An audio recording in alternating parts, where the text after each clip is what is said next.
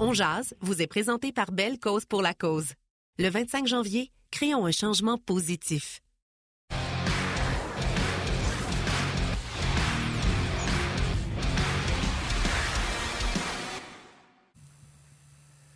Salut tout le monde, bienvenue à cette présentation de On Jazz mardi le 17 janvier. Stéphane Leroux en remplacement de Yannick Lévesque. Yannick est en tournage toute la semaine pour euh, l'émission Hors-jeu. Je les crois, je crois l'avoir vu en Arizona. Euh, chanceux. Euh, température pas mal plus agréable que ce qu'il fait au Québec présentement. Alors, on le salue à distance. Il sera de retour la semaine prochaine. François Gagnon et moi, on alterne aux côtés de l'excellent Martin Lemay, que je salue. Salut Martin, comment vas-tu? Moi, je vais bien, Steph, mais qu'est-ce qui se passe? Toi, es-tu en train de mourir? Ah, j'ai un petit problème. Écoute, je vais, raconter, je vais faire ma, ma, confession.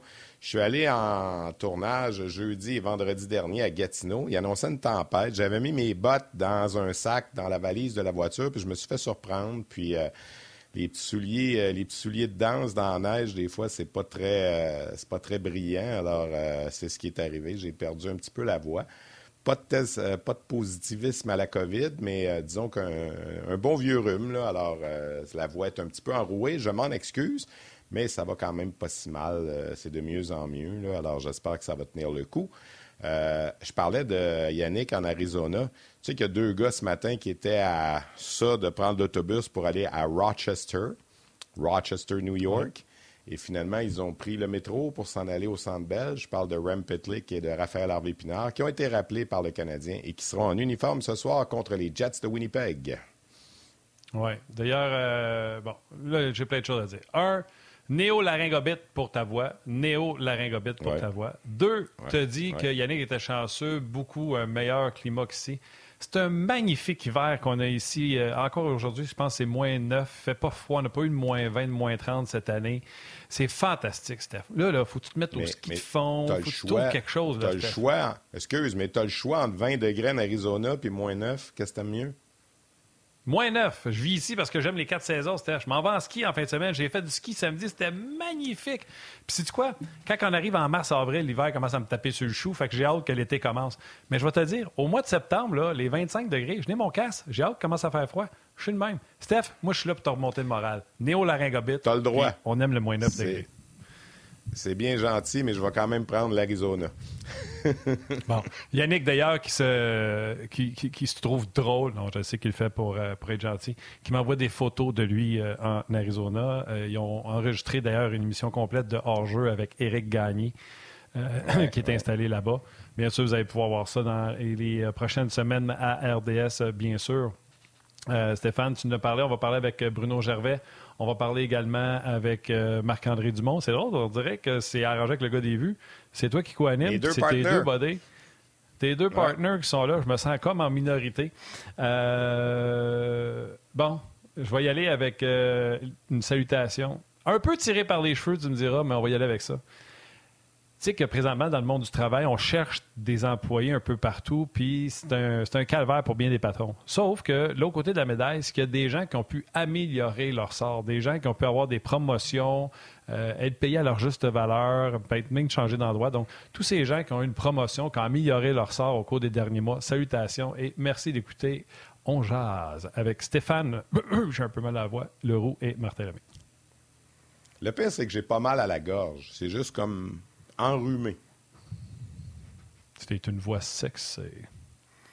Euh, écoute, je veux dire deux petites choses avant d'aller faire les salutations. Ouais, juste deux petites choses avant qu'on aille écouter le coach.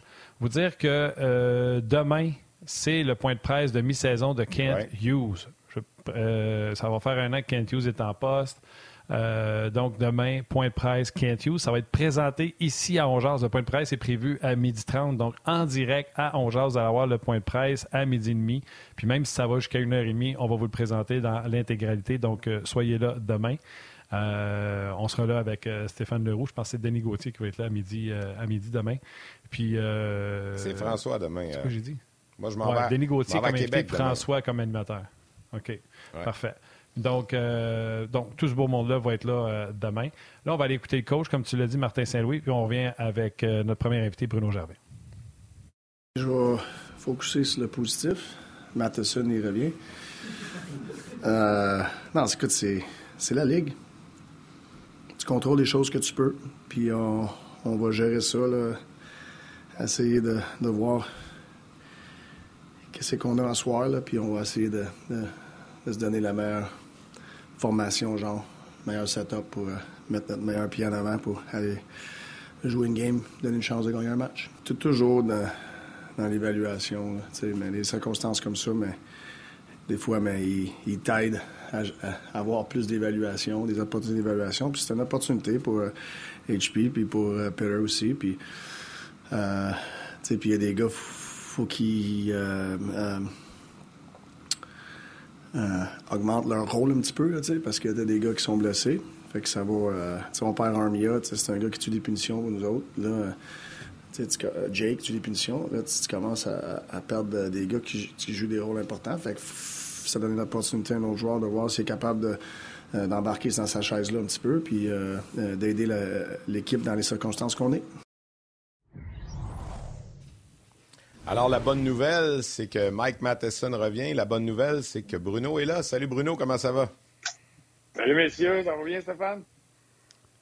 Oui, ça va bien. Écoute, tu as vu un peu l'amélioration par rapport à la voix de, samedi au match du Rocket. C'est ça, ça s'en vient. Là. Écoute, euh, je vais aller mettre mes bottes plus souvent dans la neige. Euh, c'est, peut-être mon côté rebelle face à l'hiver qui, euh, qui, se poursuit. Écoute, ça donne bien que tu sois là, Bruno, parce qu'il y a deux joueurs du Rocket, même trois avec Ulonen, qui, qui vont jouer ce soir pour le Canadien. On parle d'Harvey Pinard, on parle de Pitlick. Pitlick, je sais, il avait commencé la saison avec, avec le Canadien avant de retourner à, à Laval. Mais dans les trois cas, c'est des gars qui allaient quand même relativement bien. Harvey Pinard, un peu à l'image de l'an passé, ça a commencé lentement, mais il jouait du bien meilleur hockey, là, je te dirais, peut-être depuis trois semaines, un mois. Puis dans le cas de Petlick, ben lui, il n'a jamais eu la tête basse quand il est revenu à Laval. Il a, fait ce qu'il avait à faire, il a amassé ses points, il a connu des bons matchs offensifs. Et là, il a la chance de, revenir avec, euh, avec le Canadien. Ben exactement. on peut commencer avec Petlick qui a fait quelques allers-retours, mais euh, depuis sa dernière fois avec le Rocket, qui allait très, très bien, qui a été placé sur un trio justement avec Belzile et Hervé Pinard, c'était le joueur qui, à mes yeux, euh, avec constance, créait constamment, offensivement, des occasions. Euh, excellente vision du jeu, capable de marquer de temps en temps, mais la façon qu'il distribuait la rondelle, l'avantage numérique du Rocket, qui a connu des bons moments parce que le jeu passait beaucoup à travers lui. le Rocket est une équipe qui à l'image du Canadien, n'avait pas vraiment de corps arrière. Il y a Justin Byron qui a été bon par moment, qui possède un bon tir, mais c'est pas un corps arrière qui distribue bien la rondelle, autant qu'un Petlik. C'est vraiment qu'un Petlik a pris le contrôle de ralentir, de savoir attaquer le haut, le bas du territoire, euh, que cet avantage numérique-là a pris un pas en avant. Puis pour Raphaël Harvey-Pinard, oui, ça a été euh, difficile en début de saison, puis tu as raison, Steph, un peu à l'image de l'année dernière, un début de saison euh, plus lent pour ce qui est de la production. Mais une chose que tu as avec Raphaël Harvey Pinard, c'est qu'il marque ou qu'il ne marque pas, il, va tout le temps jouer de la bonne façon. Il va tout le temps faire ce qu'il a besoin de faire sur la patinoire. Puis dans ce temps-là, l'entraîneur, il ne se creuse pas la tête. Il continue de l'envoyer, il continue de donner des occasions.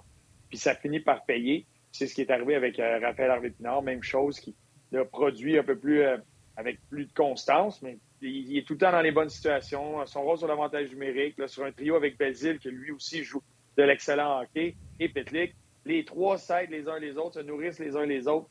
Euh, puis ça, c'est un trio qui allait très bien pour le Rocket. C'est la réalité des choses, par exemple. Je pense que le Rocket aurait aimé avoir Petlik et Pinard pour se diriger à Rochester. Euh, mais les deux sont, bien contents de revenir avec le grand club pour le match de ce soir. Salut Bruno, moi aussi je vais bien, merci. J'espère que toi aussi tu vas bien. Très bien. connais-tu? oui. Alors, Coucou. Euh, pour les gens qui ne sont pas au courant, parce que là, on parle des joueurs qui ont été rappelés, euh, c'est l'hécatombe présentement chez Canadien. Je pense que Valérie va pouvoir nous montrer un tableau euh, formation présentement. Puis il ne faut pas prendre ce tableau-là, comme dirait l'autre, pour du cash. Martin Salou l'a dit en point de presse, n'hésite toujours à savoir s'il va y aller avec six ou sept défenseurs. Jonathan Drouin est une possibilité qu'il ne soit pas dans la formation. Aujourd'hui, son poste était piloté par Burroughs, Alex Burroughs. Donc, je vous le confirme, Alex Burroughs ne jouera pas ce soir. Euh, donc, il amène avec Suzuki Caulfield, ça non plus, il n'y a, rien dans le béton. La seule affaire, je pense, que vous pouvez prendre pour du cash, c'est euh, Pezzetta, Pitlick, Pinard seront ensemble si on joue à 12 attaquants. C'est pas mal la seule chose. Et Samuel Montembeau sera devant, devant le filet ce soir savoir le défenseur qui sera laissé de côté si jamais on joue à 7. Kovacevic a une, autre opportunité de jouer contre les Jets de Winnipeg. Ça n'avait pas été si bien que ça la première fois que Kovacevic avait joué contre les Jets à, Winnipeg. Wyman avait été laissé de côté. Est-ce qu'on va encore vouloir le laisser de côté? J'espère que les deux premières paires de défense qu'on voit là présentement vont rester intactes. Je trouve qu'Harris a bien joué avec Savard et Edmondson avec, avec Barron. Donc, c'est pour ça. Ça veut dire que Slavkowski, liste des blessés ce matin. Yoel Armia qui a reçu un coup d'un côte euh, de Trouba dans le match, euh, liste des blessés également ce matin. Euh, Jake Evans placé sur la liste des blessés et placé sur les blessés à long terme. Sean Monahan. Souvenez-vous quand tout le monde disait quel vol cette transaction-là, on va rééchanger Monahan pour un premier choix. Là, on vient de le mettre sur la liste des blessés. Peut-être qu'on vient de comprendre pourquoi Calgary a donné un premier choix pour ce joueur qui a joué une vingtaine de matchs et qui est encore blessé.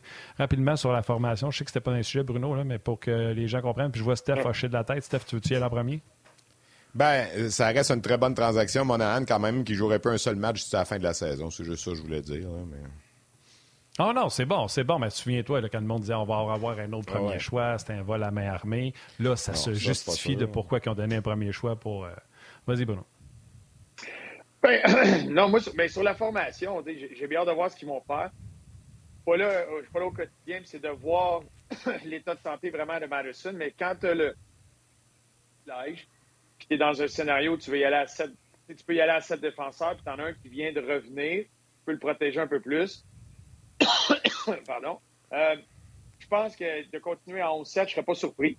Euh, à mes yeux, je, je, garderais, je mettrais Petlik et Hervé Pinard dans la formation. Euh, et, je pense qu'Hervé Pinard, en termes d'éléments d'énergie et d'intensité, va t'en amener même plus que ce qu'on a vu par moment de, de Pesetta. J'ai bien hâte de voir ça va être quoi. Est-ce qu'ils vont vouloir utiliser cette espèce de rythme-là que les gars ont eu dans la Ligue américaine pour amener ça avec les Canadiens? Des fois, tu as des rappels comme ça qui viennent donner un petit, un petit boost d'énergie. mais je ne serais pas surpris qu'ils continuent parce que tu as, encore beaucoup de profondeur à la défense. Euh, est-ce que tu veux continuer à faire jouer tes jeunes? Tu as un bon as Madison qui revient. Est-ce que tu vas vouloir laisser de côté un Jacky ou un Kovacevic parce que tu glisses un, un Pitlick ou un Hervé Pinard dans la formation euh, ou euh, même un Pezzetta? Ben, j'ai bien hâte de voir pour ça. Ça, risque encore de bouger les trios, de voir quel genre de, formation tu vas faire, mais on a l'impression que Martin, malgré que le dernier match a 12 attaquants, quand tu es 11 comme ça, tu créer toutes sortes de combinaisons. Puis là, tu as, la chance d'avoir le dernier changement pour euh, faire face à cette puissance qui est les Jets. Moi, je veux dire que euh, Harvey Pinard, on profite. Pourquoi profiter de l'absence de Gallagher, justement? on n'arrête pas de dire qu'Harvey Pinard, c'est le Gallagher du, Rocket de Laval. Alors, Gallagher n'est pas là, Pourquoi pas mettre Harvey Pinard dans ce genre de rôle-là qu'aurait Gallagher? Euh, moi, je veux bien le mettre sur le, quatrième trio avec Petzetta puis tout ça, mais je, reviens souvent à ça. Ces joueurs offensifs-là, sûr qu'Harvey Pinard n'a pas juste une identité offensive, c'est une boule d'énergie puis tout ça, mais si on veut les mettre dans des, positions, gagnantes, puis c'était la même chose que je disais avec Anthony Richard, c'est pas en jouant avec Petzetta, malheureusement, que c'est dump and chase, comme on dit en anglais. Euh, puis tu sais, Pitlick, au moins, c'est un bon gars offensif aussi. Puis avec Harvey Pinard, ça, fonctionnait bien. J'ai reçu à ma balade. J'ai reçu Pitlick dans ma balado lundi, euh, pas hier, lundi passé, puis il adorait jouer avec Harvey Pinard. Alors, de mettre ces deux-là ensemble, je pense que ça fait du sens. Je suis pas convaincu que Petlick, c'est le bon fit avec eux. Je sais qu'il y a seulement que 12 attaquants disponibles, mais en tout cas, euh, c'est mon point. Moi, j'aimerais voir euh, un peu Harvey Pinard dans ce, que, dans ce que Gallagher faisait. Bruno, on va parler de Cole Caulfield. J'aimerais ça t'entendre. Euh, le Ilonen avec Caulfield et Suzuki, est-ce que ça peut amener quelque chose? Je sais que Martin avait soulevé la, possibilité. J'ai pensé à toi d'ailleurs, Martin, quand j'ai vu Joel Armia jouer quelques matchs avec, avec Caulfield et, Suzuki. Euh, on s'en était parlé à Ongeaz il y a quoi, deux semaines, deux semaines et demie, quelque chose comme ça. Euh, malheureusement, il est blessé, donc l'expérience ne pourra pas euh, se poursuivre. Mais un gars comme Ulonen, qui n'est pas vieux, qui a de la rapidité, est-ce que ça peut fonctionner avec Suzuki puis, puis Caulfield? Oh, ben, il faudrait que ça soit en zone offensive à 100% des présences sur la patinoire. Ça, ça pourrait fonctionner. C'est certain qu'en termes de trio, tu es très avec Caulfield et Ulonen, c'est très similaire. C'est deux gars très explosifs, euh, deux gars qui sont vifs avec la rondelle, les changements de direction, euh, qui, aiment beaucoup utiliser leur tir. C'est similaire dans ces deux gars-là. Des fois, tu essaies d'aller chercher des éléments complémentaires Et de temps en temps, tu as des combinaisons comme ça que tu ne comprends pas pourquoi, puis ça clique, ça fonctionne. fait que tu es rendu là, tu es rendu à un moment où ben, tu peux essayer ce genre d'expérience-là. Moi, c'est ce que j'aime du 11-7 pour les attaquants. Là, je vais me mettre dans les patins d'un attaquant parce que ça permet à, Martin Saint-Louis de, justement jongler avec ça puis d'amener différentes unités, différentes combinaisons selon. une mise en jeu en territoire offensif, c'est le quatrième trio de l'autre côté. C'est une occasion idéale pour embarquer Ulonen avec ces gars-là, puis d'y aller vraiment offensivement, puis de créer deux opportunités euh, de tir avec ces, ces gars-là. C'est une façon de le faire. Euh, je comprends ce que tu dis avec Harvey Pinard, et Petlik, surtout placer Harvey Pinard dans une situation qui pourrait avoir euh, du succès. Donc, Harvey Pinard, c'en est un qui est un peu à, la, un couteau suisse où tu peux le mettre partout dans la formation puis il va pouvoir avoir un impact. Puis Petlik et Harvey Pinard jouaient ensemble sur un trio avec Alex Belzil dans le centre avec le Rocket. si t'es place, si t'es 11, puis c'est eux autres que tu appelles le quatrième trio, ou le, dernier duo, dans le fond, qui reste, ben, tu peux amener un Suzuki ou tu peux amener un DAC au centre de ces joueurs-là, comme tu le faisais avant. Ça, je trouve ça super intéressant parce que c'est des gars qui vont aller chercher des rondelles, euh, qui vont être devant le filet, qui vont créer de l'espace. Et ça, ça va être intéressant de voir. L'autre aspect à ça, c'est que je sais qu'on l'essaie avec Vorak.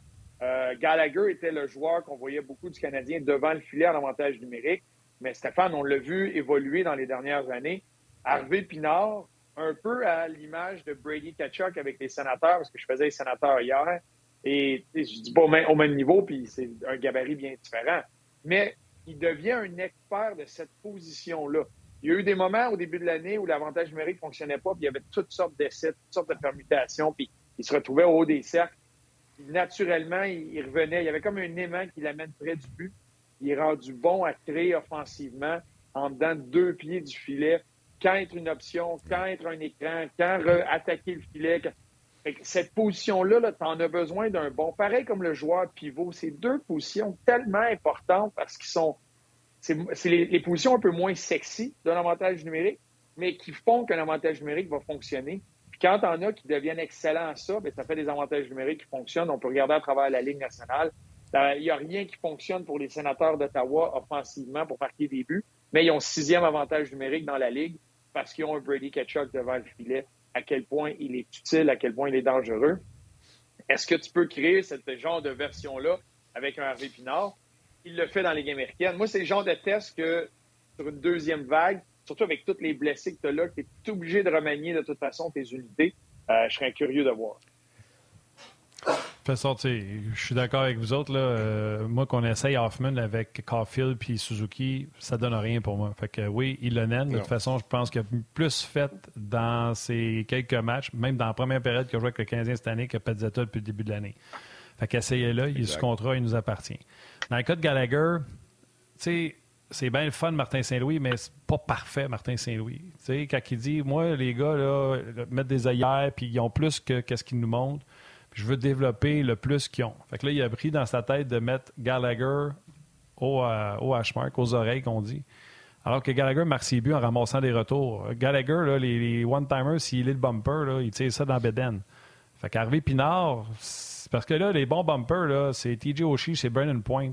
C'est pas Brandon Gallagher, là, Fait que est-ce que Harvey Pinard ressemble plus à Gallagher qu'il n'est pas capable de la mettre dans un coin comme les Brandon Point puis les euh, Oshie, où il ressemble à Gallagher puis il va tirer dans Beden à trois fois. Moi, ça, je ne sais pas. Vous autres, vous le savez. Fait que, tu sais, quand on veut faire quelque chose, tu sais, de la garnotte, ça reste de la garnotte. Tu as beau essayer de tourner ça en or, là. Martin Saint-Louis, quand il dit Ouais, mais il y a plus que ça dans sa game, quand il nous parlait d'Hoffman. Non, mais Hoffman, il a une bonne game responsable.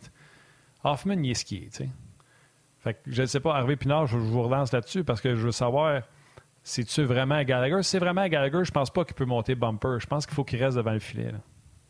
Non, mais moi, quand je disais Gallagher, excuse Bruno, quand je disais Gallagher, euh, Harvey Pinard à la place de Gallagher, je parlais pas nécessairement de l'avantage numérique. Je parlais d'une façon générale, de, l'utiliser dans, un trio, comme si Gallagher avait été là. Si Gallagher avait été là ce soir, il jouerait avec Dvorak, mettons. Là. Ben, pourquoi pas Harvey Pinard avec Dvorak aussi? C'est ça que je voulais dire. Je comprends ce que tu dis. Puis moi, euh, sur l'avantage euh, numérique, c'est. Euh, vas-y. Non, non, on t'a dit, vas-y, rajoute. Ah, OK, je pensais que tu disais, je peux plus rajouter? Non, mais moi, ce que je te disais, Hervé Pinard, c'est pas le, joueur de pivot, c'est vraiment devant le filet. C'est là qu'il est en train de, se spécialiser avec le Rocket. Tu vois, la vague d'avantage numérique allait très bien, a fait de la différence dans, quelques matchs pour le Rocket. C'est lui, tu avais eu Lennon qui était à sa place pour le tir sur réception quand il était là, le moment qu'il était là. Mais sinon, tu as Belzil qui est un très bon joueur pivot dans le centre, puis tu as Pinard devant le filet. Après ça, les pièces autour bougeaient pas mal.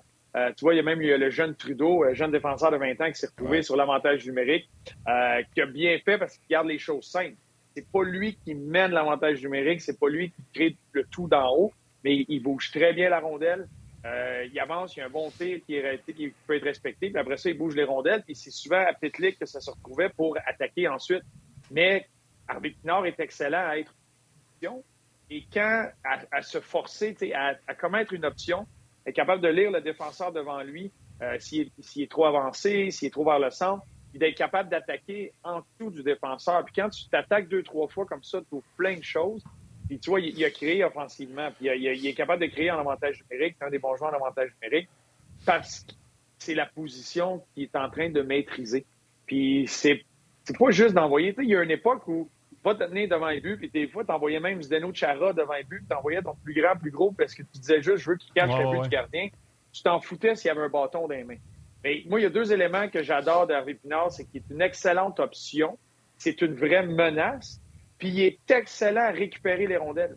Peu importe le tir, peu importe ce qui se passe avec le tir, tu as plus de pourcentage de chances que ce soit ton équipe qui récupère la rondelle quand tu as Hervé Pinard qui est là. Tu peux pas juste planter des deux patins, il y a un tir, puis après ça, tu sais pas trop ce qui se passe. S'il y a un arrêt, s'il y a un retour, si le tir est bloqué, qui qui récupère la rondelle, ça fait bien la différence. Ça donne une deuxième vue en avantage numérique ou c'est un dégagement. Fait que de récupérer les rondelles, c'est un élément primordial, super important pour un avantage numérique. Et Hervé Pinard le fait très, très, très bien.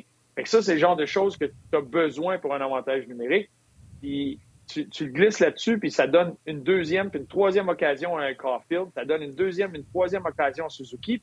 Ça fait descendre les défenseurs parce qu'il est une menace, lui, ce qui ouvre la passe transversale. Fait ça, c'est des choses que, les yeux, est-ce qu'il est rendu à l'essayer au niveau de la Ligue nationale?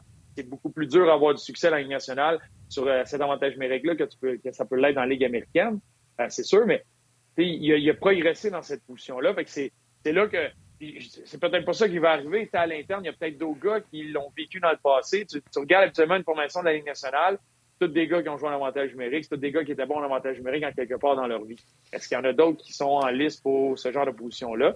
Et moi, ce qu'on a vu d'Hervé Pinard, c'est un élément que je trouve qui est un plus pour le Canada.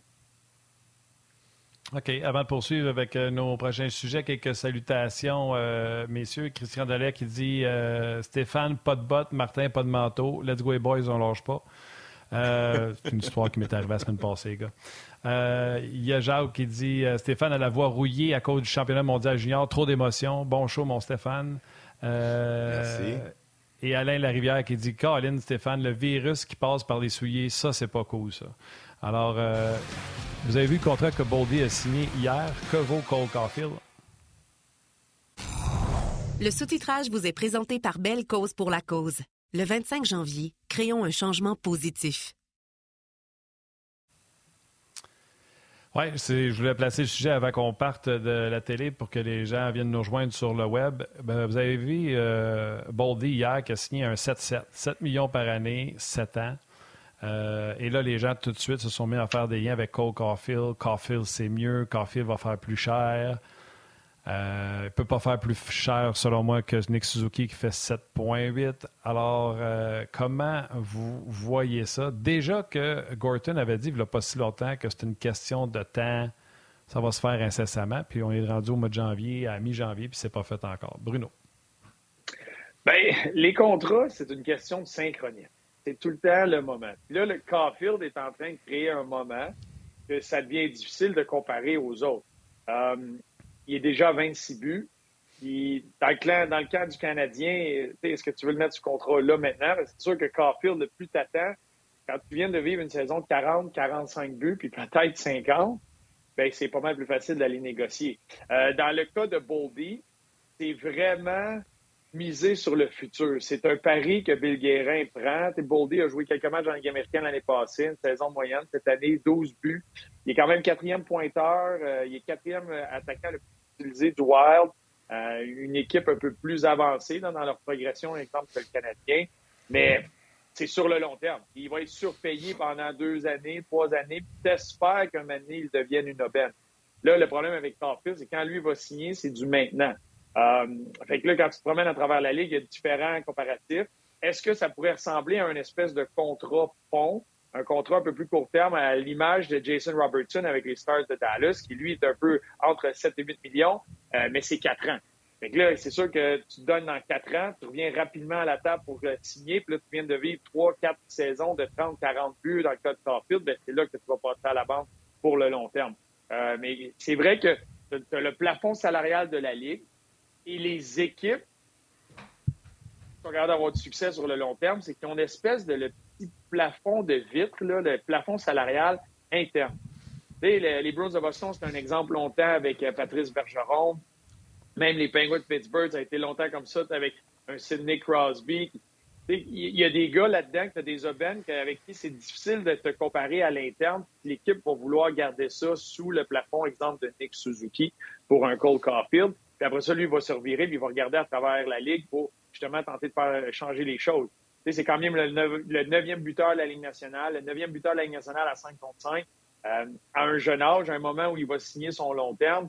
Il y a beaucoup d'arguments dans son camp pour franchir le cap du 8 millions, euh, 8,5 millions pour lui.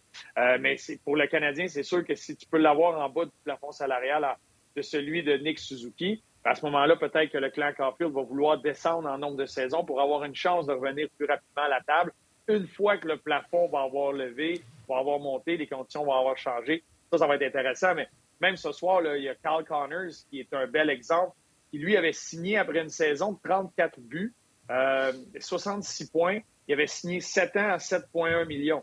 Et lui, présentement, est en train de se placer dans la catégorie des aubaines. C'est moins cher avec les, saisons qu'il connaît. Il a déjà 21 buts, lui-ci. Il n'est pas très loin de Cole Caulfield. Est-ce que tu vas y aller dans cette Il y avait eu un lent début en plus. Il y avait tellement eu l'an début, Carl Connors. Il y a une saison de 40 buts. Si Carl Connors signe juste un an ou c'est deux ans plus tard, il n'y a pas ce contrat-là du tout qu'il a. Fait tout est dans le synchronisme. Mais là, Cole Caulfield il est rendu à 26. Il, il est à 4 buts de le plateau des 30 à son âge, qui est déjà immense. Et lui, dans sa tête, s'il va chercher 40, son camp peut facilement dire hey, ils viennent de faire 40 à cet âge-là avec l'équipe que tu as sur la glace. Ils peuvent prévoir, eux autres, se dire, hey, ça va être trois saisons, quatre saisons de 50 buts. Regarde à travers la ligue, qui les, les comparables, à qui tu parles quand tu parles de saison de 50 buts?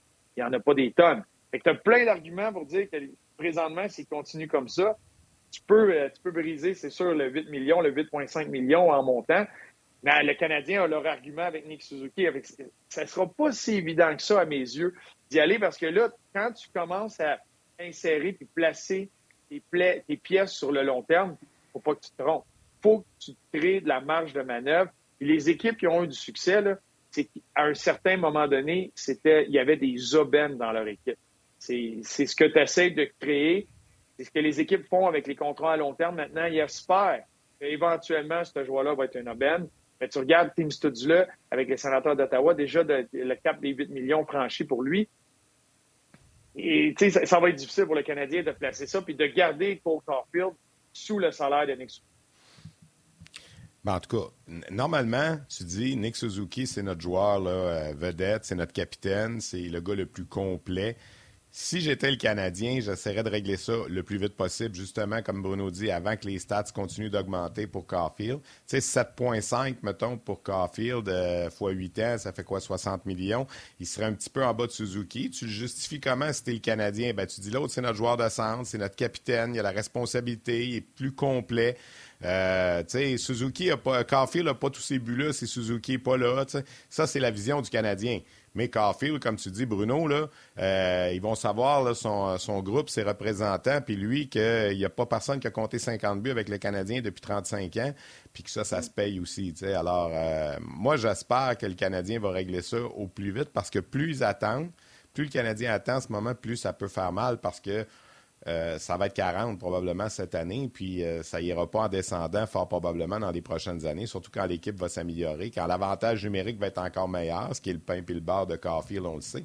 Euh, moi, si je suis le Canadien, là, puis demain, c'est une question qui va venir assez vite, j'ai l'impression, pour Kent Hughes, il faut, faut, régler ça assez rapidement. Là.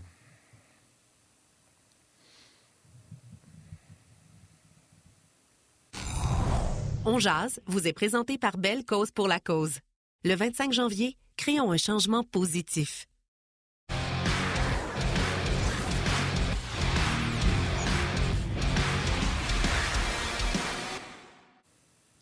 Là, écoutez bien mes deux petits minous, là.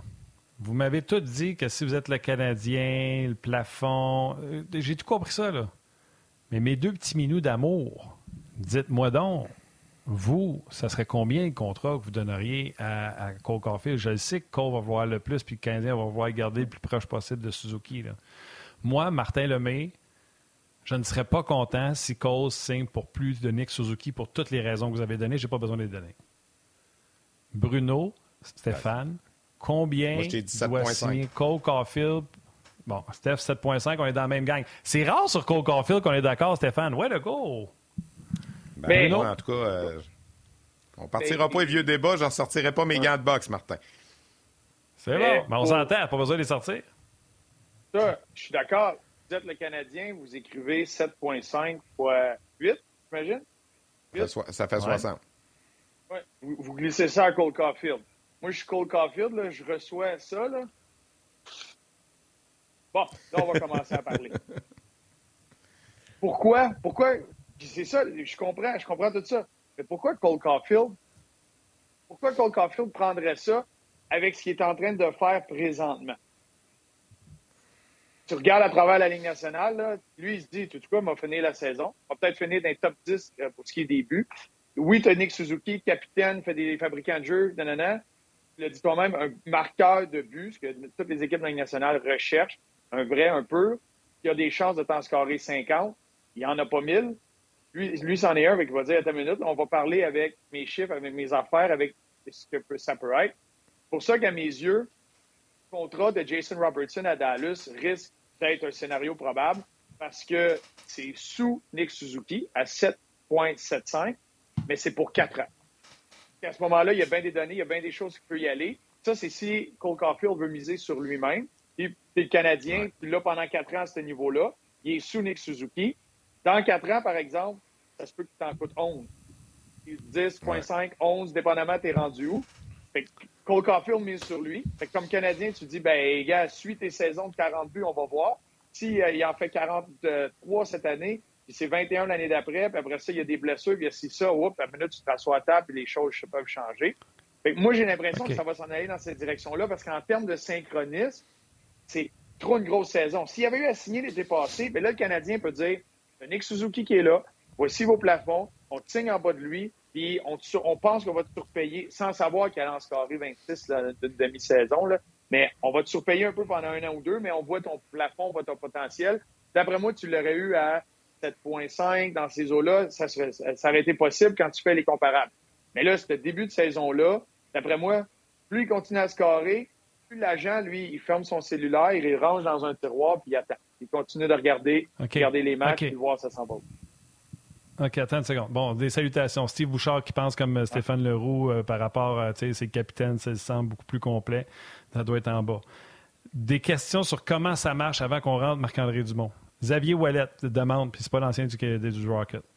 Bruno, comment ça fonctionne la négociation de ton contrat? Est-ce que tu laisses faire ton agent puis tu signes ce qu'il dit signer ou tu fixes avec lui avant le montant que tu aimerais avoir? Charles Bélanger, Bruno, est-ce que le contrat à Caulfield pourrait causer des tensions avec Suzuki s'il signait pour plus d'argent? Fait que fais-nous visiter comment ça se passe dans la tête d'un joueur. Bien, ça, c'est du cas par cas. Ça dépend. Sauf que pour n'importe qui, pour les joueurs en général, le gars à côté de toi, il en fait. Parce que Nick Suzuki, il ne peut rien changer à sa situation. lui, son contrat, il est signé, euh, c'est fait, il ne peut pas changer ça. Fait que le gars à côté de lui signe plus, ben, tant mieux parce que oh, quand son tour va revenir, c'est plus tard, mais dans les situations pour les autres joueurs, pour n'importe qui, ben, quand on a des comparables qui vont signer plus haut, ça l'aide tout le temps vers le haut. D'où l'explosion des salaires quand c'est devenu public, etc. Fait que dans les 95% des cas, 98% des cas, le joueur va être super content. Un, parce qu'il va te payer des soupers, il va te faire des beaux cadeaux, tu lui fais des belles passes à la palette, mais c'est entre joueurs, c'est ça que tu veux, c'est que les salaires montent pour qu'après ça, quand tu vas aller te comparer, tu peux grimper. c'est sûr que Nick Suzuki va être content. Dans la négociation, des fois, tu as un montant, l'agent, lui, là, ils ont, ils ont, ils ont des, des, programmes, ils ont des comparatifs partout, ils ont, ils ont, une façon de faire, d'évaluer, de voir. Ils vont tous chercher les statistiques qui font bien paraître. ils sont au courant des statistiques qui font moins bien paraître pour être capables de jouer avec les chiffres. Mais ils ont toutes les statistiques qui font bien paraître. Puis le but, c'est d'aller chercher le plus haut montant à peu. Fait que si un gars, exemple, comme présentement, Caulfield n'est pas loin de Rantanen, des, il, va avoir des arguments là, préparés pour amener Caulfield à 9, 9.5 dans ces eaux-là. Parce que tu veux aller, c'est où, jusqu'où tu peux pousser?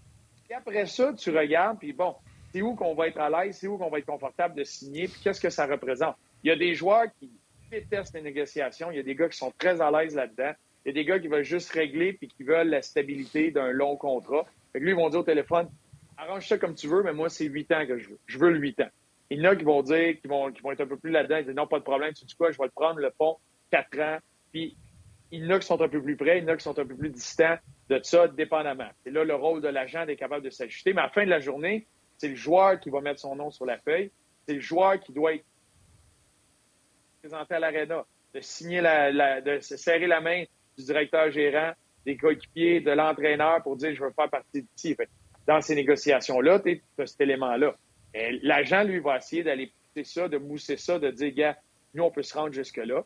Présentement, la conversation est peut-être, continue comme ça, c'est 9, 9.5 qu'on va prendre si on veut faire un long terme. OK, parfait. Laisse ça aller, mets ça sur la glace. Est-ce que tu es à l'aise avec si les autres euh, offrent, ils commencent avec un 7.5? Regarde, moi, on va les avoir à 8.5. À 8.5, es-tu heureux? Est-ce que toi, tu veux absolument le 9? 9 c'est là que le joueur, dépendamment de sa réalité, dépendamment de, la personnalité, euh, va, va, amener euh, ces variables-là. Bon, c'est bien intéressant tout ça, puis j'ai comme l'impression qu'on n'a pas fini d'en parler tant que ce dossier-là euh, ne sera pas réglé. Puis, messieurs, il y a, quelque chose qu'il ne faut pas oublier, c'est qu'il va falloir que le Canadien se garde l'argent pour Connor Bedard aussi. Il ne faut pas oublier ça, là. Quelque part, là, dans trois ans. OK, c'est correct. Je referme la parenthèse tout de suite. Hey, on va faire entrer. Euh, ben, avant de faire entrer Marc-André, on a des euh, commentaires de vestiaire de, quelques joueurs du Canadien, dont les deux rappelés du jour, qui, au lieu de partir pour Rochester, ont pris le métro pour le Centre Bell. Raphaël Harvey-Pinard, Rem Petlick. On a du Pierre-Luc Dubois aussi du côté des Jets de Winnipeg. On écoute ça. Par la suite, on revient avec euh, Marc-André Dumont.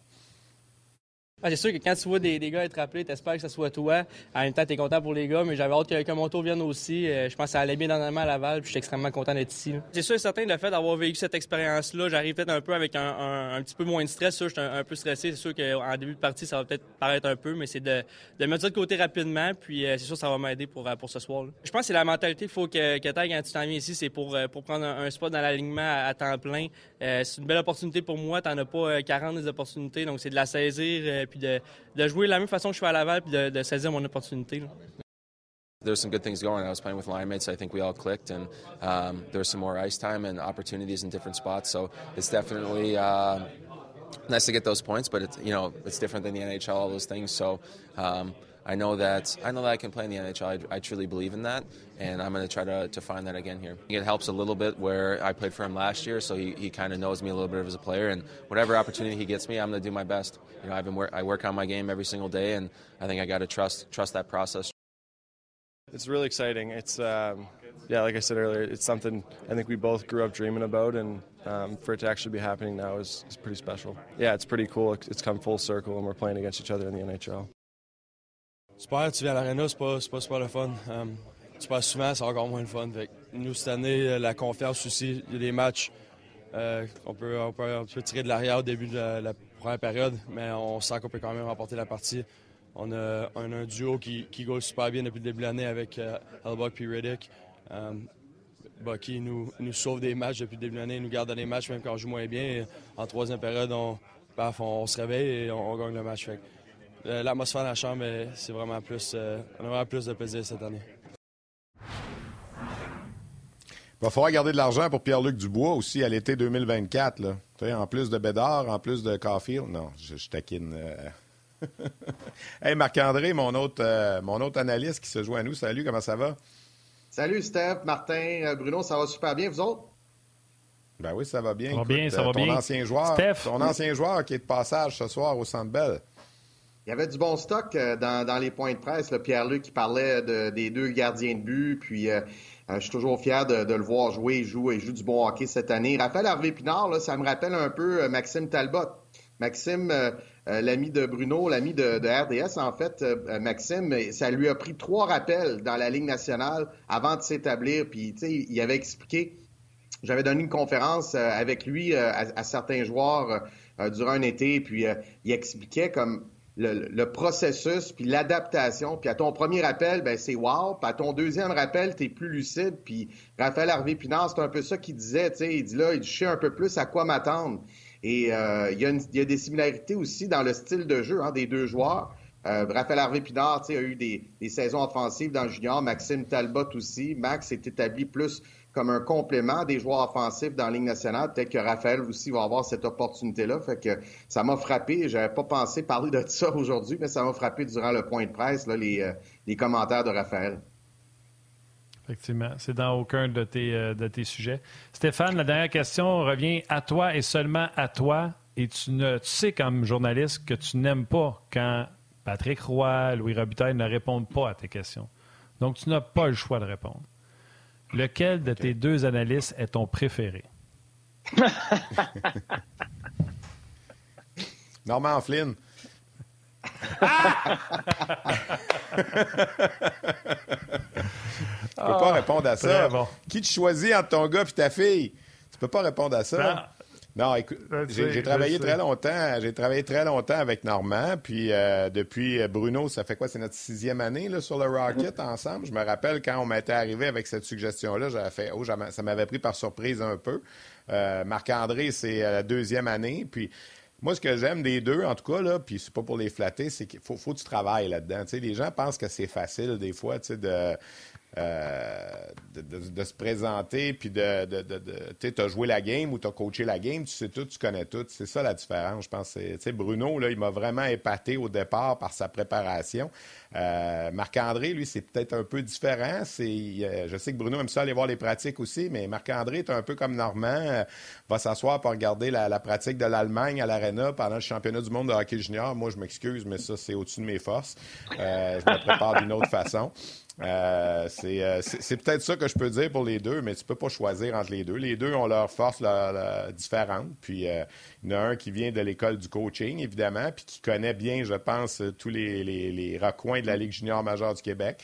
Bruno, ben, je le taquine souvent aussi avec la Ligue américaine. Il y a toujours quelqu'un avec qui il a joué ou il a, été son entraîneur quand on fait des matchs. Fait que dans les deux cas, ça aide, là, mais je peux pas répondre à la question plus que ça. Je sais. ce que je voulais faire, c'est de sortir c'était de sortir un sourire de tout le monde. Steph, les gars, vous allez être d'accord, c'est un monstre de préparation, en plus d'avoir une mémoire phénoménale. Marc-André, je pense que tu le sais. À toute fois qu'on se parle au téléphone, c'est quoi je te dis? Work, work, work, work, work. Il y a juste ça qui fait les personnes qui passent et ceux qui passent pas. Puis Bruno, as-tu ton cahier devant toi pour montrer à tout le monde tes notes? là? Bruno, il a son petit cahier dans lequel J'en ai des, cartables, il y en a une coupe. Ouais. C'est parce que tantôt, j'avais une belle feuille de notes, mais je vous ai fait un sketch aussi. Là.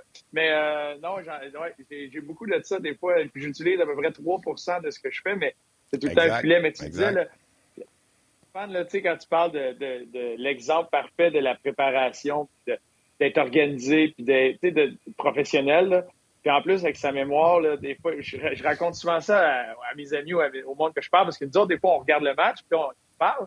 Fait que là, moi, j'ai plein de notes, tu sais, c'est toutes des affaires que j'essaie d'apprendre, puis de retenir sur les gars, puis j'ai mes notes pour me, me backer. Stéphane, des fois, il revient vers moi, puis il me regarde dans les yeux, puis il va parler de la Coupe Memorial de 85, quand Daniel Odette a fait quatre buts, puis il me regarde dans les yeux, là, là moi, j'ai mon ordinateur, j'ai mes notes, puis c'est où ça, c'est où ça, qu'est-ce que je fais? pour essayer d'embarquer dans le sujet. C'est une mémoire là, phénoménale. Ben, Stéphane, euh, Stéphane c'est vraiment un gars qui travaille tellement fort. je pense que ça permet aux gens qui travaillent avec lui d'être euh, sur la même longueur d'onde, puis ça, ça, ça te rend meilleur. Tu sais, quand tu as un bon équipier, un bon coéquipier, ça te rend meilleur. Je suis certain que Bruno va être d'accord avec ça. Puis après le championnat du monde junior, Stéphane, le, lendemain, il prenait l'avion. Le lendemain soir, faisait un match sur Rocket. Là, on l'a vu à Gatineau. Euh, on le voit, on jase. Tu sais, Steph, c'est comme le gars qu'on commence la pratique à 2 heures l'après-midi, Martin. Là, puis à 2 heures moins quart, il est sur la glace. La pratique finit à 3 heures. Puis là, tu es dans ton bureau comme coach, puis à 4 h moins 5, tu entends la Zamboni klaxonner, là, puis c'est parce que Stéphane est encore sur la glace, il faut qu'il sorte de la glace. C'est vraiment chapeau, mais peut-être Marc-André. Mais peut-être, Marc-André, que si c'était pour patiner, je serais le premier sorti. mal aux pieds. En tout cas, regarde, je voulais juste faire un clin d'œil. Puis, tu sais, euh, c'est pas, pas par hasard que vous êtes à, en euh, je pense que vous le savez, j'aime beaucoup travailler avec les, les travaillants. Puis, vous êtes euh, trois, trois bêtes. Fait que j'apprécie, j'apprécie beaucoup. Ben, Bruno, tu, tu te gardes, vu que tu es jeune de dire que tu étais travaillant, ça serait mal à l'aise de partir. Ben, hein? C'est ben trop top. Moi, je vais aller me mettre les pieds sur le pouf. Salut, buddy. Hey, attention à la gang, à bientôt. Bye, salut. Passez les fleurs, là, à tout le monde. Bon, Marc-André, on travaille-tu un peu, là? Ben oui, certain. OK. Canadiens ont une tendance. Puis Martin Saint-Louis avait dit quand il y a des tendances qui s'installent, c'est là qu'on va y travailler. Canadiens donne 40 lancés. C'est 159 dans les quatre derniers. on ne s'astinera pas. Là. 160, c'est 40 shots par match. Pourquoi? Qu'est-ce qu'il faut faire?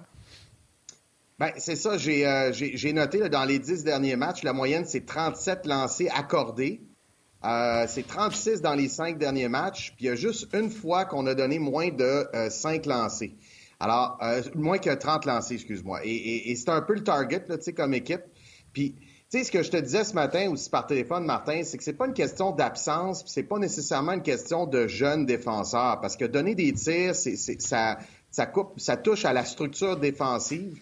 Et euh, la structure défensive, il y a deux éléments. Ça prend une structure, une bonne structure qui est claire, qui est précise, que, que, tout le monde comprend, que tous les joueurs comprennent. Mais en même temps, ça prend un engagement. Donc, c'est les deux combinaisons.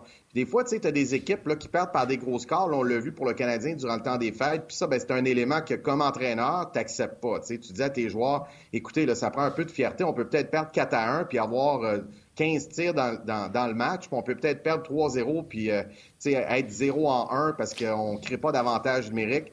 Mais donner plus que 30 lancés, puis donner une, une, une, pléiade de buts, ben ça, ça touche la fierté. Puis un des éléments que j'ai tenté de... Parce que j'ai regardé le match contre les Rangers, puis j'ai, après ça, j'ai regardé le match encore une fois hier lundi pour euh, regarder euh, les, deux premières périodes, mais avec, avec des pauses, pouvoir reculer le vidéo, tout ça. Et en première période, il y a sept fois qu'on a que le Canadien a, fait un revirement de, de rondelles en zone neutre puis en entrée de zone. Donc, à partir de la ligne bleue défensive jusqu'à l'intérieur de la ligne bleue euh, défensive. Flakowski deux fois, Anderson deux fois, Armia, Hoffman, Ilonen.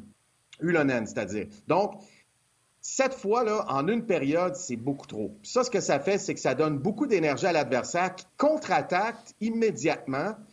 Parfois, tes défenseurs ou un de tes défenseurs est en train de changer. Euh, et, là, ben, l'autre équipe a le dessus, va pouvoir s'installer. Il ne marque pas nécessairement sept buts sur les sept occasions, mais c'est cette occasion où tu peux développer du momentum, aller chercher une chance de marquer, aller chercher une mise en jeu en zone offensive, aller chercher un avantage numérique.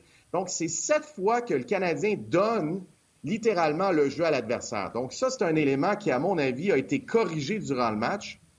Euh, parce qu'en première période, rappelez-vous, là, c'était c'était d'un bord puis de l'autre. C'était vraiment très, très animé. Stéphane White disait hier à Hockey 360 qu'il euh, y a eu des arrêts des deux gardiens de but solides en première période. Puis lui, disait que c'était très plaisant. Puis effectivement, c'est plaisant de voir les gardiens de but là, se, se, faire valoir de cette manière-là. Mais en termes global, il faut faire attention pour le Canadien là-dessus.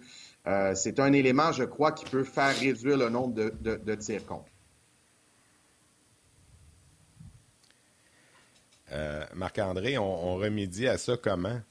je, je t'entends, puis je sais que tu es, euh, fort pour analyser. On le voit pendant les matchs qu'on fait ensemble, mais tu euh, as nommé le sept revirements entre ta ligne bleue, puis on, a des solutions pour ça aussi. Comment, on travaille ça particulièrement? Les séquences, tu sors pendant l'analyse vidéo le matin, puis Martin Saint-Louis et ses adjoints s'assoient avec les boys, puis on regarde ça. Comment on adresse ça?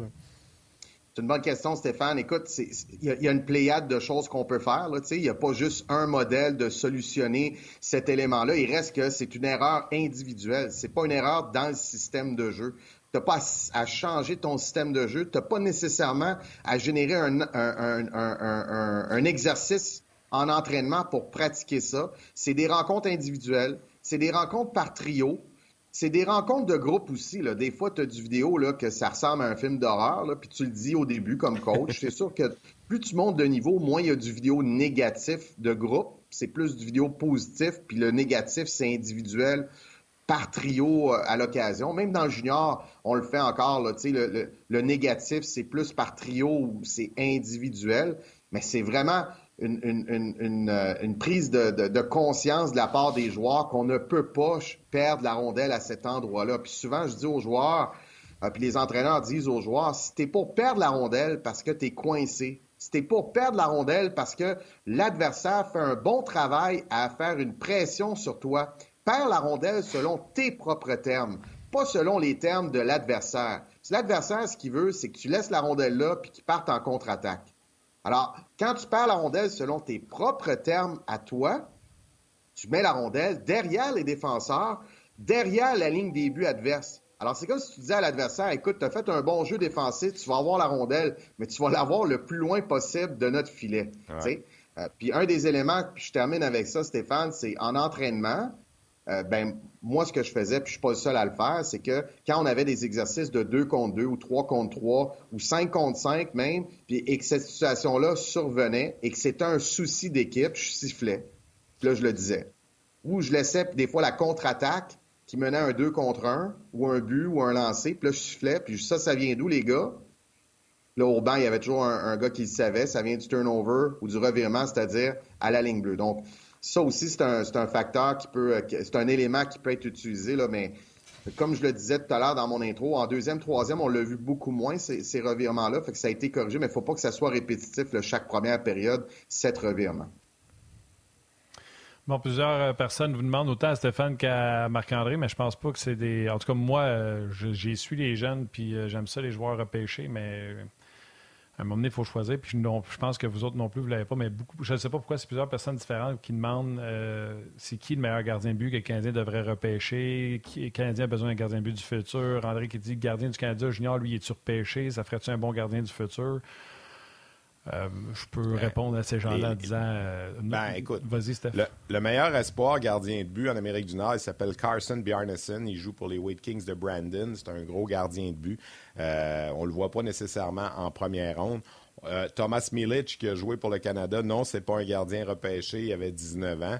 On a bien aimé, Marc-André et moi, Gayan, le Slovaque, pendant le, championnat du monde de hockey junior. D'ailleurs, son nom est sur la liste des, des, gardiens disponibles retenez le nom. C'est pas pour tout de suite, là. 2025, Gabriel Daigle des Tigres de Victoriaville. Ben c'est pas pour tout de suite, mais c'est un fichu de bon, euh, bon espoir devant le filet pour euh, la Ligue de hockey junior major du Québec. Mais il vient tout juste d'avoir 16 ans au, mois de, au mois de novembre, alors c'est pas pour tout de suite. Mais si j'ai répondu à la question, c'est les, peut-être les trois noms que j'ai nommés. Il y a le gardien américain Trey Augustine aussi, qui fait parmi les, les, gardiens disponibles qui étaient au championnat du monde de hockey junior. Mais est-ce que c'est des tops? Pas convaincu. Bon, là, les gens qui aimaient le tableau de Marc-André, venez nous rejoindre sur le web parce que c'est ça qu'on s'en va faire au retour. Le temps de dire salutations à vos mères, à vos enfants. On se parle demain. Marc-André, tableau est-tu prêt? Tableau est prêt, tableau est prêt. Je suis à l'aréna, je suis sur la glace euh, cet après-midi, Martin. Fait que mon tableau est prêt, mes, plans de pratique sont prêts.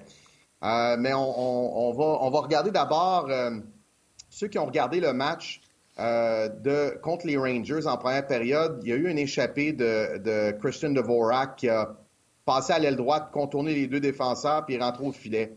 Et euh, je savais ce qui est arrivé juste avant, le pas par cœur. Il a fallu que je ressorte la séquence. Mais il était le premier attaquant en repli défensif.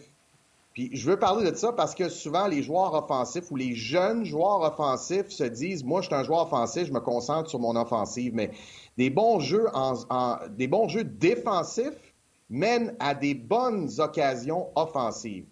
Là, c'est un jeu qui est simple, mais il y a un fil conducteur, fait que j'invite les gens à, demeurer concentrés. Devorak est juste ici. Et là, la rondelle est au défenseur qui est là. Et le joueur de centre va, va faire une loupe comme ça, puis il va venir essayer de récupérer la rondelle qui a été placée, qui va être placée dans le fond du territoire. Devorak a fait un excellent jeu à demeurer du côté défensif, mais il est sous pression. La rondelle est allée là. Attends une seconde. Attends une seconde. Pour les gens qui ne sont pas habitués, le côté défensif, c'est de toujours être entre ton filet et le joueur et la rondelle. bon point, Martin. Vas-y. Bon point. Entre ton gardien et le joueur que tu couvres. Donc, entre le, ton gardien qui est ici et le joueur que tu couvres, tu es entre les deux, donc du côté défensif. Et là, la rondelle va être placée juste ici. Et là, il y a une course à la rondelle. Edmundston va venir pour tenter de supporter, mais il est sous pression. Même chose avec Barron, qui va s'en venir ici pour être une option pour Dvorak, mais il est sous pression par cet attaquant-là. Donc, c'est un échec avant très, très serré de la part des Rangers. Alors, Dvorak va prendre la rondelle ici, il va la frapper sur la rondelle. Edmundston va venir, et là, Edmundston, il est sous pression. Il va faire une petite, petite courte passe à Pezzetta, qui était revenu supporter. Barron est revenu devant le filet. Et là, passe de Pezzetta à Barron. Barron va patiner, faire la passe à Dvorak, qui va prendre l'allée ici. Et Dvorak, ensuite, va foncer au filet. On a de l'autre côté de mon tableau, j'ai euh, refait le, jeu là, un petit peu plus euh, clair. Donc, Dvorak qui envoie la rondelle. Edmundston qui va la saisir ici, va faire la passe à Petzetta. Petzetta qui va remettre la rondelle à Barron. Barron va patiner, remettre la rondelle sur l'aile ici à Dvorak et Dvorak part en échappée. Donc cette échappée-là, elle provient de où? Elle provient d'un repli défensif.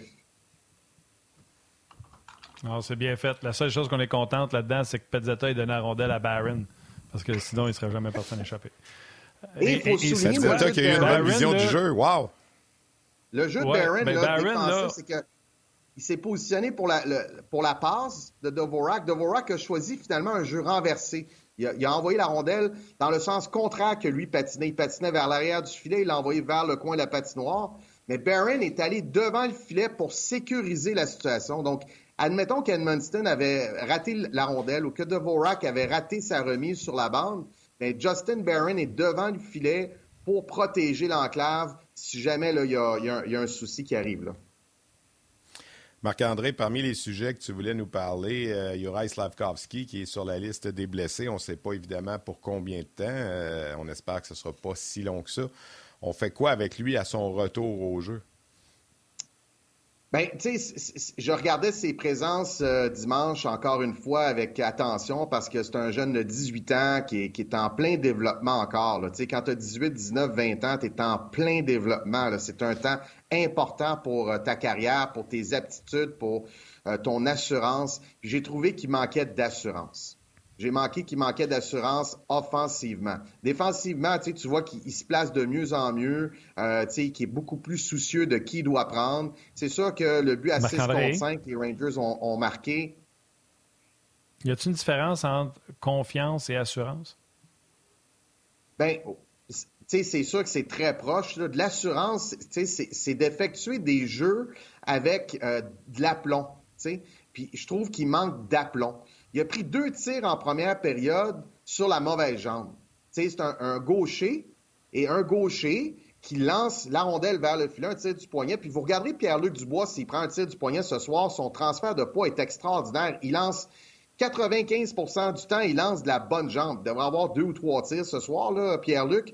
Puis il lance avec, lui aussi gaucher, avec sa jambe gauche qui est derrière, qui pousse. Donc ta jambe gauche pousse, ton patin droit va pointer vers la cible que ce soit tir sur réception ou un tir du poignet. Puis Slavkovski, ça a été l'inverse. Au lieu que son patin droit pointe vers la cible et qu'il lance avec beaucoup de transfert de poids, beaucoup d'aplomb, il a lancé avec la jambe droite qui était un peu dans les airs à l'arrière, tu sais, ce que j'appelle le tir flamingo. Mes anciens joueurs vont, vont, vont sourire quand s'ils m'écoutent, tu sais, le tir flamingo. il y en a beaucoup qui font ça, tirer sur le pied gauche en avant. Là.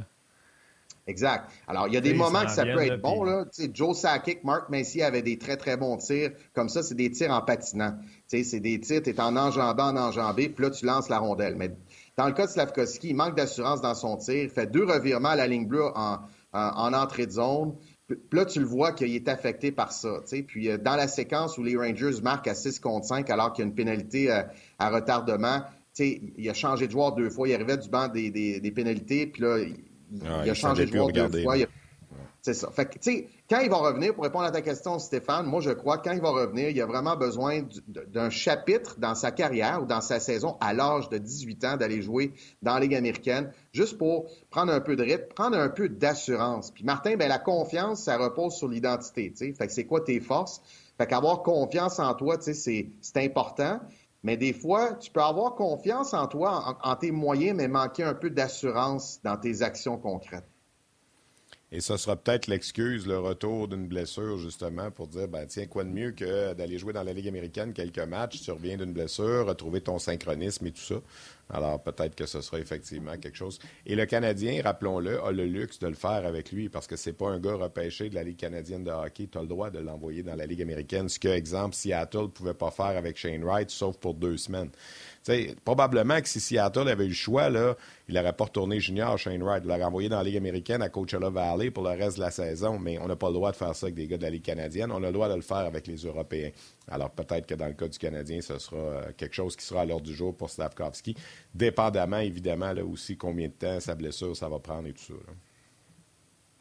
Oui, comme Nemetz qui joue euh, dans le club école des Devils du New Jersey. C'est un, autre exemple d'un joueur repêché à partir de l'Europe. Check aussi pour les Blue Jackets de Columbus qu'on a vu euh, pendant, pendant, cette saison-là. Ouais, exactement. Euh, ça va pas se payer pour euh, Shane Wright parce que tu en as parlé. J'ai fait, hey, je suis jamais allé voir. Six points en trois matchs avec les Spitfires de Windsor. Oui. Ouais. Ah non, ça va bien. Écoute, ça va bien aller, là. Je veux dire, les gens, là, à Montréal, on a comme pris Wright en aversion. Puis je le vois sur les médias sociaux, je l'ai vu pendant tout le temps des fêtes au championnat du monde de hockey junior. Combien de fois on a passé à, à critiquer Wright, on le voit pas. C'est sûr que si tu le comparais à Bedard, oublie ça, c'était pas dans la même ligue, mais il, n'a pas reste qu'il était... Ben non, il était très bon, Shane Wright, dans le championnat du monde de hockey junior. Je ne sais pas, Marc-André, je pense que tu es, à même de constater aussi. Il n'y a pas eu les statistiques offensives qu'on aurait pu s'attendre d'un premier, euh, ben, j'allais dire d'un premier au total. Il n'a pas été premier au total, il était quatrième. Mais je veux dire, ce gars-là a quand même fait le travail. Puis dans le gros match, en finale, il a marqué un fichu de gros but, puis un beau but aussi. Puis il était là pour, euh, pour la business. Puis tous les joueurs qui étaient alentour de l'équipe nous parlaient quand bien de Shane Wright. Mais on dirait qu'à Montréal, avec ce qui est arrivé, avec les gros yeux qu'il a fait à la table du Canadien, on dirait que là, à Montréal, c'est rendu persona non grata Shane Wright, puis que c'est donc un pas bon. Moi, je pense qu'il faut remettre les, choses en perspective. Ben, tu ne nous avais pas dit, tu nous avais pas dit que tu y avais demandé puis que c'était pas à la table du Canadien qui faisait ses yeux-là. Il t'avait pas promis. moi, c'est ce qu'il m'a dit. C'est ce qu'il m'a dit. non, c'est ce qu'il m'a dit dans l'entrevue. On l'a passé, on l'a passé dans les, euh, les entractes du Mondial Junior.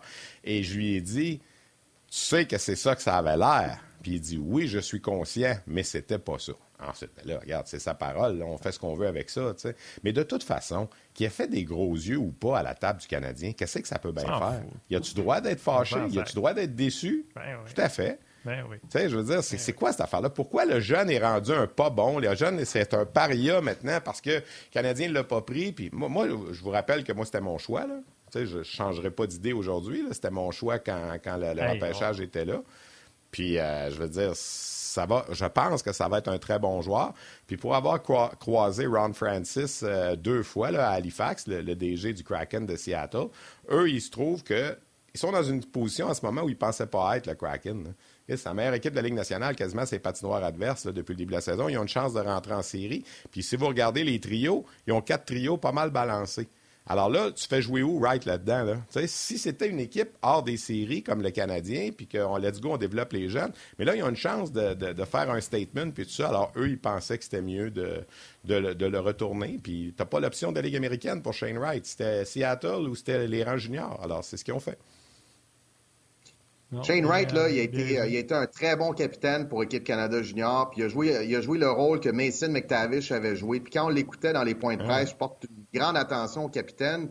Les capitaines, pour moi, là, je, je sais c'est quoi leur rôle, je sais c'est quoi leur travail, puis ils doivent s'occuper de leurs coéquipiers et de leur équipe avant d'eux, avant eux-mêmes. Donc, c'est important de, voir le, comportement du capitaine. Il a été un peu inégal sur les mises en jeu, mais dans des moments clés, il a pris des très bonnes mises en jeu, a gagné des mises en jeu. J'aurais aimé ça voir sa vitesse un petit peu plus constamment. Sais, je le voyais pas chaque présence. J'aurais aimé ça voir euh, sa vitesse un peu plus. Il reste que son modèle, à mon avis, à mon avis, à mon humble avis, c'est Ryan O'Reilly. Donc, le capitaine des Blues de Saint-Louis, premier centre, joueur, euh, qui est quand même capable d'être physique. Il a évidemment plus de vitesse qu'O'Reilly. Mais c'est un joueur qui va travailler dans les deux sens de la patinoire, qui va être responsable. C'est probablement un futur capitaine dans la Ligue nationale, Shane Wright. Ce ne sera pas un joueur flamboyant. Et je termine avec ça, Stéphane. Je ne crois pas qu'il aurait dû jouer à 15 ans dans la Ligue junior de l'Ontario. Je, suis en, défaveur de ça. compté 39 buts. Oui, je sais, mais ça a donné quoi? Ça a donné quoi? Ben, ça a donné. Euh, est-ce qu'il aurait été meilleur aujourd'hui? On ne le saura jamais. Mais, euh, on ne saura jamais, mais il serait assurément pas moins bon. C'est sûr qu'il ne serait pas moins bon, mais je suis certain qu'il n'est pas meilleur parce qu'il a joué à 15 ans. À suivre. Moi, j'adore ça, je vous écoute. Mais je suis en, une émission de On jase où ce que je. Ouais, je vois ça là. Moi, là, les joueurs qui sautent des étapes, là, je suis totalement contre ça. Il y a trop d'exemples négatifs. sais. Alors, que si le joueur il est vraiment bon, puis il va finir par arriver puis devenir le meilleur joueur de la Ligue nationale, ben, donne-y le temps. Puis oui, il va scorer 80 buts à 13 ans. Puis ça, on s'en fiche de ça. sais. Puis il va scorer à 15 ans. Au lieu de jouer dans la Ligue junior de l'Ontario, il va, il va, jouer dans, dans la Ligue junior A en Ontario ou dans la Ligue euh, euh, M18 3A en Ontario, puis il va scorer 80 buts. Ben, tant mieux pour lui. Il scorera 80 buts. Mais Connor Bedard, Connor Bedard aussi a joué à 15 ans dans la Ligue de l'Ouest, puis je pense pas qu'il est moins bon à cause de ça. C'est, c'est du cas par cas. Là. C'est du cas par cas. Euh, il n'y a, pas de doute, c'est pas le même genre de joueur non plus. Mais mm-hmm. moi, en tout cas, moi, je, fais juste dire, j'aime Shane Wright, j'aime le joueur qu'il est, puis je pense qu'il va devenir un bon joueur établi dans la Ligue nationale. C'est juste que je remets en question pourquoi on fait sauter des étapes à des joueurs des fois on pourrait, on pourrait faire une longue liste de joueurs qui ont sauté des étapes, puis ah, ça n'a pas été conclu. Au Québec seulement, la Ligue Midget 3A, qu'on appelle M18 maintenant, les joueurs qui ont joué à 14 ans dans la Ligue, pense que tu as Nicolas Roy qui joue régulier dans la Ligue nationale. Il y a eu Guillaume Latendresse qui l'a joué un peu, mais la plupart, ça n'a pas, pas débloqué comme on pensait que ce serait. Exact. Ils sont à 14 ans, ils sont en développement, ils, grandissent, il y a l'ennui de la famille. Tu as 14 ans, tu es un enfant.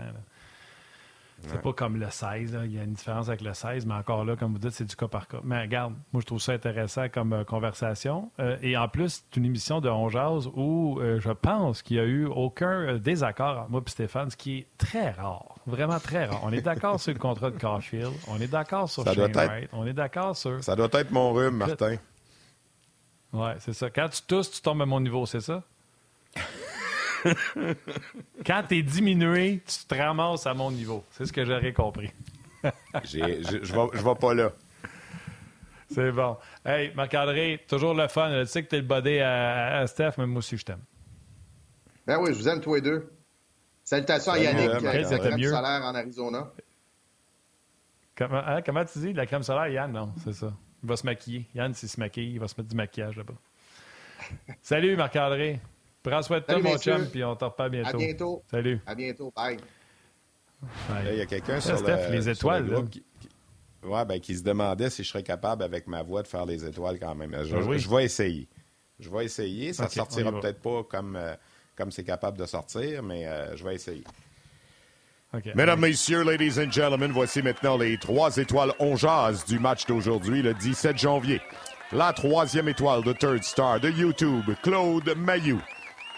La deuxième étoile de Second Star de Facebook RDS, Michel Vaudry. Et la première étoile, Today's First Star de RDS.ca, Christian Drolette. Bon, ben c'est ça. Il y a des journées que c'est moins bon que d'autres, puis aujourd'hui, la voix est un petit peu moins là. On gagne notre vie avec ça. Alors, la bonne nouvelle aujourd'hui, c'est que ça va être les pieds sur le pouf probablement pour le reste de la journée. Regarder le match du Canadien, puis essayer d'être en forme. Demain, je m'en vais au match des remparts à Québec. Euh, Patrick Roy s'approche du cap des 500 victoires en carrière en saison régulière dans la LHJMQ. Alors, on va aller faire un, on va aller faire un petit tour à Québec. Ouais, tu fais bien. Me trompes-tu, les remparts ont perdu contre Halifax? 2 à 1 en tir de barrage. Halifax, là, je fais une parenthèse, ils vont probablement rejoindre les remparts parce qu'ils sont dans la division des maritimes, puis 16 de leurs 28 derniers matchs, c'est contre les équipes qui sont 14e, 16e, 17e et 18e sur 18 dans la LHJMQ. Il y a quatre équipes en reconstruction dans les maritimes cette année. Et Halifax va jouer 16 de ses 28 derniers matchs contre ces quatre équipes-là. Alors, je ne veux pas dire que ça va être 16 et 0, mais pour moi, ça va être au moins 15 et 1. Alors, c'est des points de classement plus faciles à aller chercher que ce que Québec va avoir à disputer contre euh, Rimouski, Victoriaville, Sherbrooke et tout ça. Alors, je pense que pour ça, en ce moment, Halifax a 6 points en arrière de Québec, un match en main. Alors, euh, je pense que ça risque d'être Halifax premier à la fin de la saison. On verra, mais le calendrier euh, semble favoriser Halifax. Mais c'est cinq bonnes formations là, qui, ont, euh, qui ont fait des pas de géant dans la LHMQ. Halifax, Québec, Sherbrooke, Gatineau, puis Victoriaville. Alors, ça devrait être dans ces cinq-là que ça va se passer. Puis Victor, c'est eux autres qui ont un jeune gardien? Oui, mais c'est le deuxième gardien. Ils ont un gars de 19 ans qui est là, qui est super bon, qui est à 935 de taux d'efficacité, Nathan Darvaux. Alors, Gabriel Degg joue un match sur trois, un match sur quatre. Prend son, euh, on choisit ses matchs, il y a, des bonnes, il y a une, bonne fiche. Lui, c'est pas avant le repêchage de 2025, mais il va monter tranquillement. Il est dans, il est dans le, pattern parfait. Là. il n'y a rien de mieux pour un, gardien de 16 ans dans la GMQ d'avoir un bon gardien de 19 ans avec toi qui est capable de jouer bien des matchs. c'est ça, c'est comme ça qu'ils sont installés à Victoriaville. Steph, c'était belle fun. On te reparle euh, jeudi, je pense, tu vas être là? Jeudi. Ouais, jeudi, je vais revenir. Parfait. Bonne route. Tu écouteras le point de presse euh, de Kent Hughes sur l'application de RDS. Puis on va pouvoir se parler de tout ça jeudi sans faute. Ouais. Gros merci, mon Steph. Euh, salutations à toute l'équipe technique. Valérie qui est excellente. Mathieu qui est un, un, must également aux médias sociaux pour nous aider. Puis toute l'équipe de Valérie.